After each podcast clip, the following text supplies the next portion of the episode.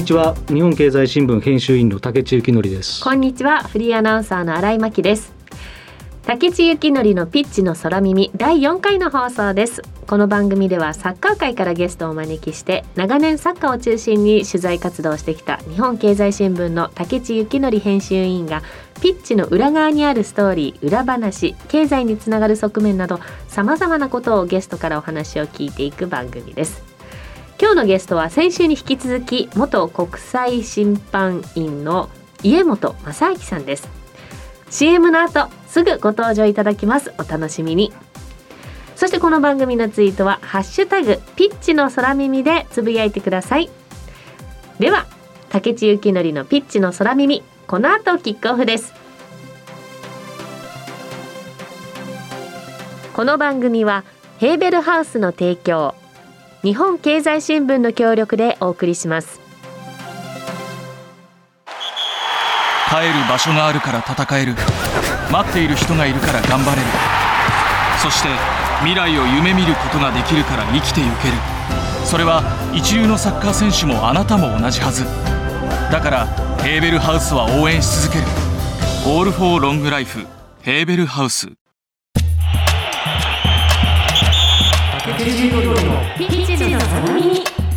J リーグが今年30年目のシーズンを迎え11月にはカタールワールドカップが開催されます。今年は文字通りのサッカーイヤーとなります。日本サッカーの歩みを現場で伝えてきた竹内さんが様々なゲストを迎えてサッカーの深いところまで迫るこの番組。今回のゲストは前回に引き続き元国際審判の家本正明さんです。よろしくお願いします。よろしくお願いいたします。よろしくお願いします。先週もたっぷり喋っていただいたんですけどて、お茶目なんだよお茶な目ですね。今週もたくさんお願いします。よろしくお願いします。では改めて家本さんのプロフィールご紹介させてください。家本さん1973年生まれ広島県福山市出身です。同志社大学卒業後の1996年現在の京都サンガ FC の運営会社京都パープルサンガに入社。一級審判員を最年少で取得します2002年からは J2 リーグで主審2004年以降は J1 でも主審を務めます。2005年には国際主審に登録され日本サッカー協会のスペシャルレフェリーとして活動。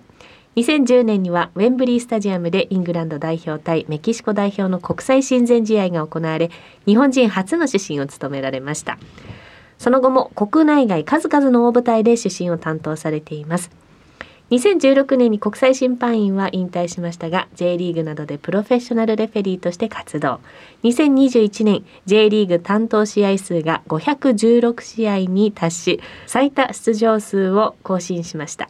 そして21年シーズンをもって国内トップリーグでの審判員も引退されました。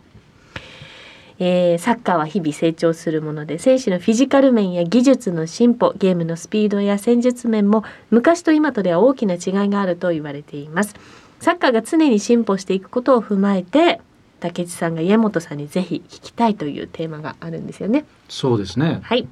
えー選手以外でピッチの中にいることを許されてる人って、はい。だけですよね。そうです他の人間入ったらとんでもないことになるわけで。そうですね。はい。で私最近すごく聞きたいなと思ってるのはその、まあ、メディアでもそうですし、まあ、解説者の方たちももうしょっちゅう最近使われる言葉で立ち位置立ち位置っていう話がもうすごい出てきてサッカーの戦術でもう立ち位置論がもう今主流派になってんのかなっていう、はい。でそうやって言われてみたらいやいやそのそこに立つっていうことで言うとそのレフリーもどっかに立ってるわけで、うん。そのレフリーが立ってる位置が例えばそこは本当はその選手が行きたかった場所なんだよなとかみたいなことになってレフリーが一つコースをっていうか場所を消してるっていうような可能性もあったりすると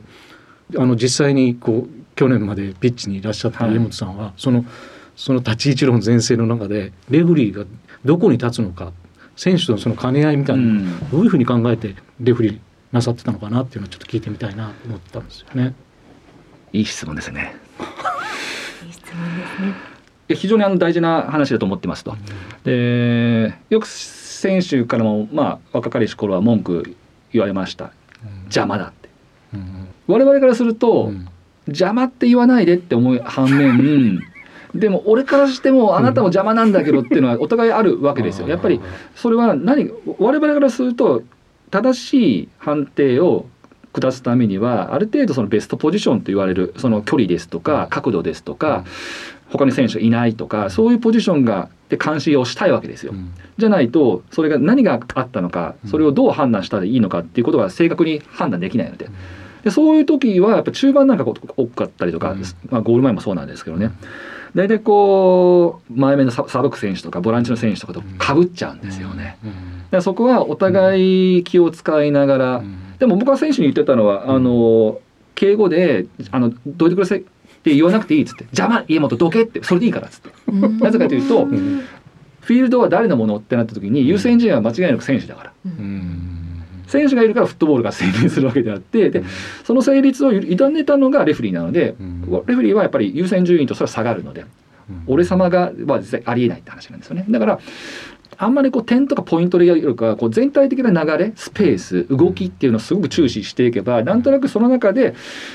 ベストはあそこなんだけどそのベストを使おうとすると、えっと、邪魔になるから、じゃあ2番目はどこなの？3番目はどこなの？で2番目取れるんだったら取りたいんだけど2番目も取れない時もあるんですよ。うん、そうするとやっぱり12取れないんだけどでも3はあんまりよくはないんだけどでも3に行かないとやっぱり見えなくなっちゃうからっていうところで、そういうこうポジションを取るとか気にするとかもう常にこう全体の流れもそうだし選手が今どこに狙おうとしてるのかその攻めてる側守ろうとしてる側ってそういうのを確認しながらずっとこう自分のまあベストはないんですけどそのベター・オブ・ベターをこう探しながら選手の邪魔をしないようにごめんなさいねって謝りながらやってましたかね。はい、うん。あのこう体力的な部分で言うとね、はい、例えばこうあのリバプールみたいなチーム取ってからやたら早い、はい、早くもう一気にこう縦に早く攻めていくみたいなチームをこう追いかけていくっていう、はい、ボールカットしたところから走って追いかけていくとかっていうことになると肉体的な負荷ってなんか今の方は高まってるのかなと思いつつ、はい、一方で例えばもう僕飯本さんなんかが一番いい例かなと思うんですけどあのもう割とお年を召してからですねそのさばきがこうどんどん上手くなっていってあいい感じで 仕上がってきてるやんみたいなことがあり必ずしもこれレフリーっていうのは体力勝負じゃないっていうかねその年、を取ってる審判の方がうまいってこう思う瞬間がいくつもあるっていうことでいくとこう何がこう良くなってくるっていう感じなんですかね。経験値って当然大きいですよね、経験が来るからその予測とか対応とか柔軟性があるっていうのはどうしても否めないですし失敗をすればするほど失敗がサンプルその失敗のサンプル数が増えると、うん、あなんかこの方向の匂いって、うん、あ失敗に今向かおうとしてるなって見えてくるとか あるいは失敗した時の今度はリカバーもあるわけで、経験値として。あじゃあ、こういう失敗の時はこういうリカバーを持っていけばある程度こう方向感を持っていけるっていうサンプル数はたくさん持ってるので、そういう意味で多分あのベテランの方が円熟味ですとか、その場の整え方導き方っていうのはあの若手よりかは長があるのかなっていう気はしますかね。はいサッカーの内容が変わるとまたやりづらさとかその昔はもっとこうポーンって大きなパス出して、うんうんうん、国によっても違ったりとか、はい、そのポーンって大きなパス出すよりもちちっちゃくちっちゃくつなぐサッカーもあったりすると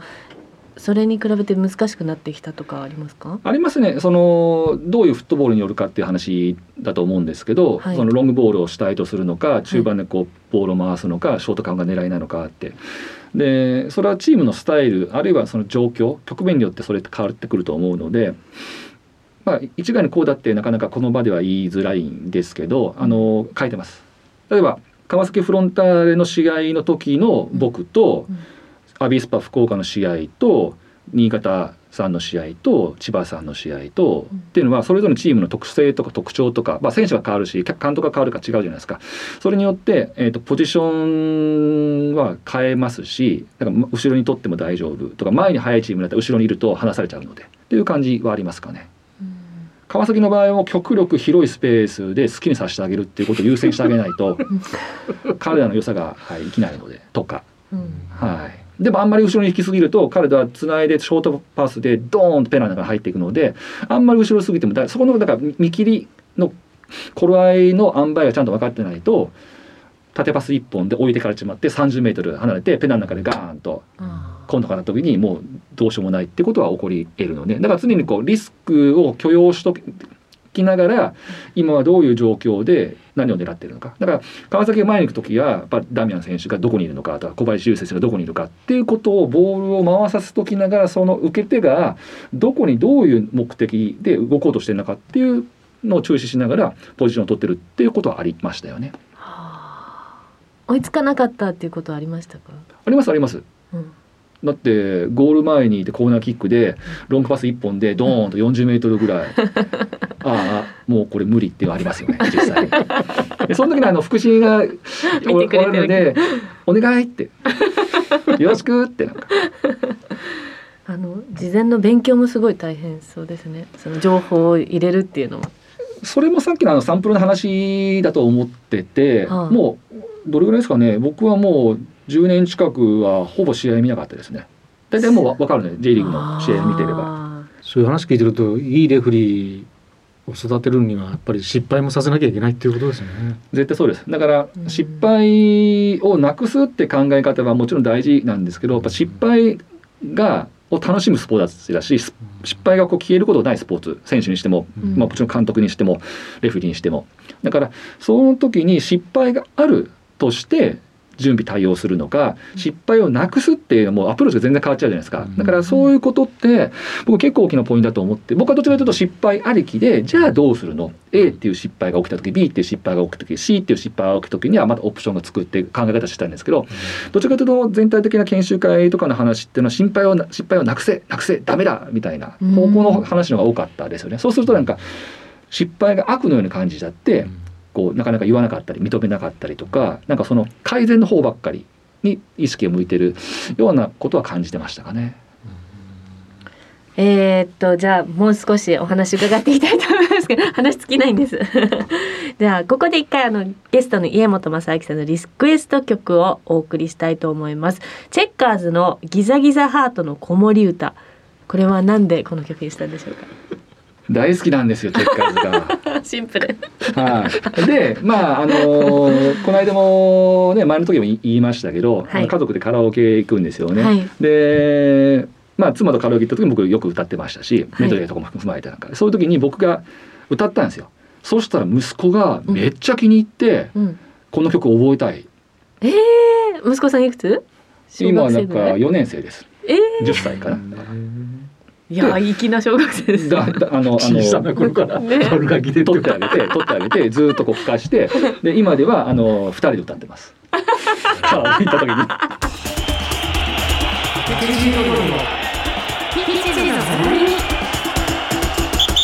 さあそして次のトークテーマは家本さんがこれからやりたいこと、えー家本さん昨年限りで審判を引退されました。その後もさまざまなメディアへの登場 SNS note での発信など精力的に活動されているんですけれども、えーここからは家本さんの今後についてお聞きしたいと思います。今後というか今どういう活動をしていてでまた今後どうしていきたいか。ていうのを合わせて教えてください今は大きくその個人としての活動とあともう一つ J リーグさんから声をかけていただいて J リーグの、えーフットボール本部で仕事をしてます。審判の研修とかうん、審、判というよりかはどうやったらその J リーグの試合の魅力度が高まるのかっていう話でそのチーム側ととか選手とか選手会と、まあ、レフェリーもそうですけどねそういうところにこうかあの話に行って調整するですとかあるいはそのプロモーションとどうやったらこうマーケティング的にそういうこう認知度が高まるのかですとか、あるいはその社会連携、まあ、社連って呼んでるんですけどそういうところの活動もしてるのでそういうこう社社連っていうところがどうやったらもっとこう日本の中とか地域の中でそのし浸透していくのかっていう会議に出出させていただいたりですとかあとそのパートナー事業部っていうところとか他のまあマーケティング的なところとまあ話をしながらどうやったらこう全体的に J リーグの価値が高まるのかっていうところの、えーお手伝いをさせていただくっていうポジションですね。審判から完全にえ完全ですもう笛ピッピ吹いてた人間が急にねマーケティングだプロモーションだねなんか大変ですね。向いてそうですけどでもそちらもあでも楽しいです。あ楽しいですか？めっちゃ楽しいです。うん家本さんあの DAZN でねジャッジリプレイっはていうあのその前の週にあった問題のい。はい。シーンとかこう取り上げるところに出てこう解説とかされてますけど、はいうんあの辺のところはこう、まあ、引退の時にもおっしゃってたと思うんですけどこうもっとルールに対する理解とか、はい。レフリーというものに対する理解が深まればサッカーの見方も豊かになって、はい。もっとこう底上げに、はい。日本のサッカー文化の底上げにつながるのになというようなことをはい。おっしゃってましたよね。そうですね。本当にそう思っててあの別に審判がいいとか悪いとか偉いとかっていう話はあんまり僕興味がないんですけど選手もそうですしそこをこう応援するとか見る人たち支える人たちがもう少しこうフットボールのことで特にルールのことの理解があればもっと楽しめるのにななんかこう個人的な自己都合でこうルールを理解してるとかなんか都合のいいとこだけこう自分たちにいいように解釈してるようなところでイライラしたりとか人のせいにしたりとかなんかこう相手を攻撃してるようなことが、まあ、世界的にですけどね日本だけじゃなくてそれはすごく残念だなってなんでこうもっとこう楽しむ方向に行かないんだろうなんて思っててその一つがやっぱりあの発信ができてない。うん。特にルールのこれはどうなんだっていうところがもう少しそのその日本サッカー協会が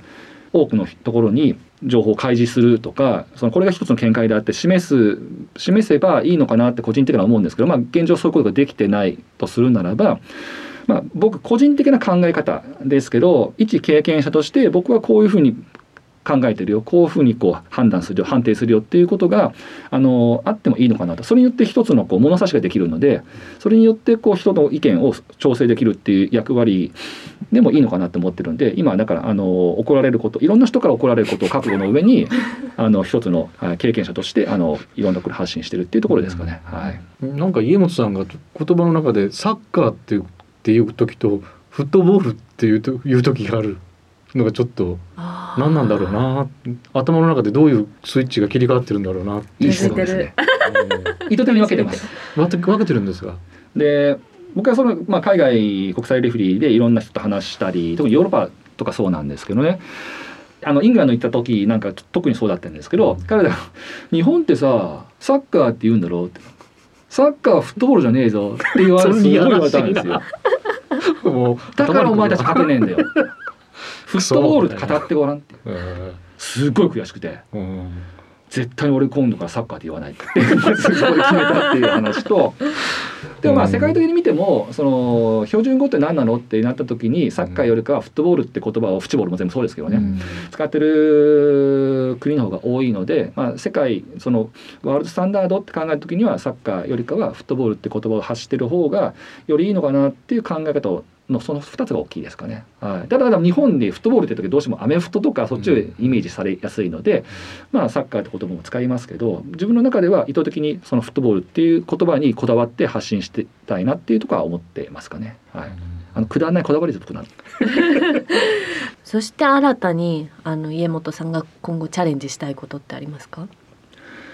まあ、先ほども言いましたけどあの J リーグさんからありがたい声をかけていただいてそれはまあ僕がやりたかったことでもあるんですよね。その J リーグがハブとなって地域社会の人たちが笑顔になるとかその生きる喜びをもっともっとこう見出すとか高めるとか人とつながるっていう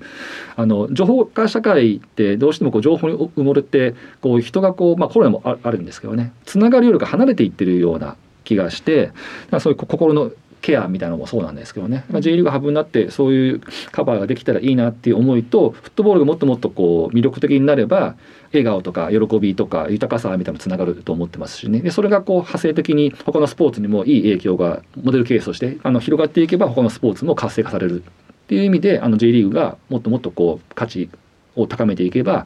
いいなと思うしそこに僕もあのできるだけ尽力したいなっていうのはまず思ってます。もうとにかく笑顔を増やしたいです。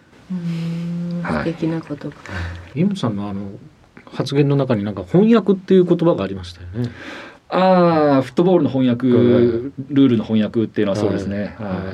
いもうちょっとその具体的に知りたいなと思うんですけどね。まああの競技規則見られた方があうる、んたくさんありますか？ありますあります。何書いてるかよく分かんなくないですか、はいは難しい言葉すぎて、はい多分あれって六法全書とか多分同じような話と思うんですけど、うん。こう難しく丁寧に書いてあるってことも僕は一方で大事だと思ってるんですけど、うん。でも難しいイコール解釈に誤差とか幅が出ちゃうじゃないですか、うん。それって僕すごくもったいないなと思っててでもう一個こうさっきの今後やりたいって話で言うと、まあ、これも前から発信してるんですけどル競技規則の漫画本みたいなの僕作りたいなと思ってて、うん。そうすると子供でさえ分かるような、はい。その要はあの文言じゃない形でその漫画なのかアニメなのかそのムービーなのか分かんないんですけどそういう形であの子供からおじいちゃんおばあちゃんまでだ男性女性関係なくフットボールってこういうスポーツだよねっていう話と何を大切にするかっていう話とでもルールってこうなってるよねってこの3つがなんかうまく混ざり合ったものができればいいな。そこが今翻訳できてないと思ってて。ルールの専門家はいるんですけどルールの専門家としての発信だからなんかこう一般の人からすると何言ってるか分かんないってあるじゃないですか。でそれはいろんなあの世の中にあるその専門家って言われるとそうですよね。専門的な話ばっかりするんでそれが一般の人に伝わりにくいってなんかそのためにはやっぱりある程度のその咀嚼だったりとかその翻訳ってことは大事だと思っててそういう形が自分の経験とか、まあ、知識とかなんかその能力か分かんないですけどあるいは人の力を借りながらようにその配信されていけばその笑顔が増えるんじゃないかなって仮説を持ってはいます。あの今日家元さんの話を聞いていてもっともっとあの審判にも注目して J リーグ見たいなって思ったんですけど家元さん的にあの中立だから答えづらいかもしれないんですけど家元さん的なおすすめ審判。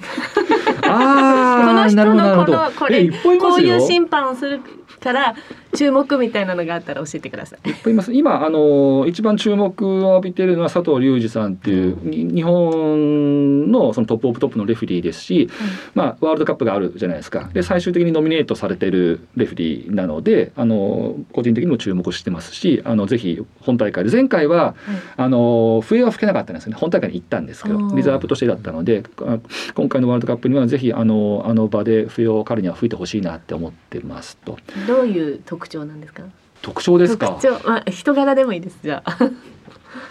熱いっすね熱いです。すごいこう熱いものをうちに持ってるはい。人ですかねうんよくしたいとかよくなりたいとかはい。あのそういうこう熱いあの、まあ、パッションを持った方ですかね佐藤さんは。はい。あとはそうですね、えー次の、ね、世代で言うと荒木さんは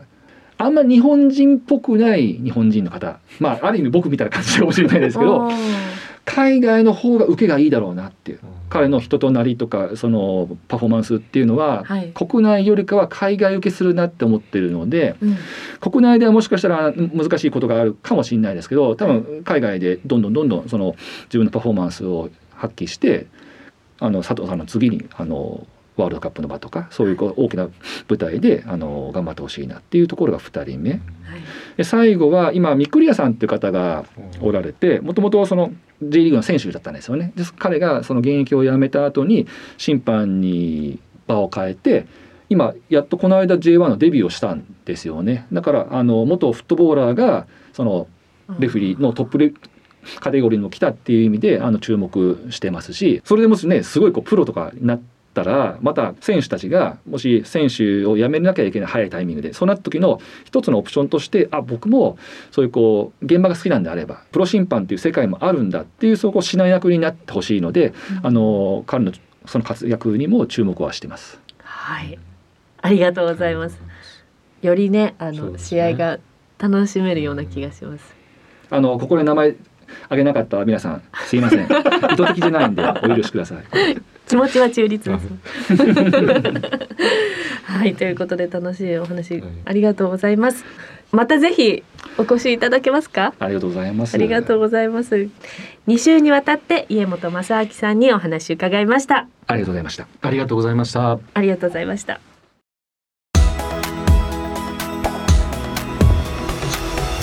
今日のゲストは家元正明さんでした。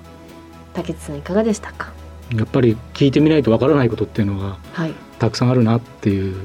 感じですよね。あうんでどっかこうレフェリーの世界って象牙の塔じゃないんですけどね なんかどっかこうその人たちだけで固まってあまりこう外の人を寄せつけないっていうようなところがなんかあるような気がするんですね。あ。はい。でまあ、それはそれで、まあ、審判を守るという意味でいいことではある面もあると思うんですけどどっかでこうあの言われっぱなしになっちゃうっていうかそういう意味でこう家元さんみたいな人がやめ犬っていう言葉あるじゃないですか。あの検事辞めてはい。弁護士になるみたいな、はいはいはい。だからやめしんっていう言葉があるのかどうかわかんないですけど ああいう家元さんみたいな人がうんまあ叩かれるかもしれませんけどそのご本人が言うようにはい。喋りすぎだとか、うん。でもそういう立場からやっぱり現役の審判についてあるいはレフェリーについてルールについて語っていくっていうことはやっぱり説得力が違うしはい。レフェリーを助けることになっていけばいいしそれで,、はい。でまあそのご自身がおっしゃっていたようになんかサッカー文化の底上げなんかにもつながっていけばいいなというふうに本当思いますよね。ねえ。あと私あのテレビの中継とかでも解説をやって、やってんのかなもう。やったらすごくあのまた私たちも新しい視点が見えたりして面白いんじゃないかなって。あんな喋りのうまさなら絶対できるな。本当ですね。もう達者だよ。感心しまくりでした、さて今日もコロナ感染予防対策のためマスク着用の上アクリル板越しにお話を進めてきました。番組はラジコのタイムフリー機能によって放送後も1週間お聞きいただけます。そしてラジコには番組を SNS でシェアする機能がありますのでぜひ皆様番組を拡散してください放送後にポッドキャストでも配信します。そして次回の放送ですが4月18日の月曜日午後6時からとなります。お楽しみに。ということでここまでのお相手は日本経済新聞編集員の竹地幸則とフリーアナウンサーの新井真希でした。この番組はヘーベルハウスの提供日本経済新聞の協力でお送りしました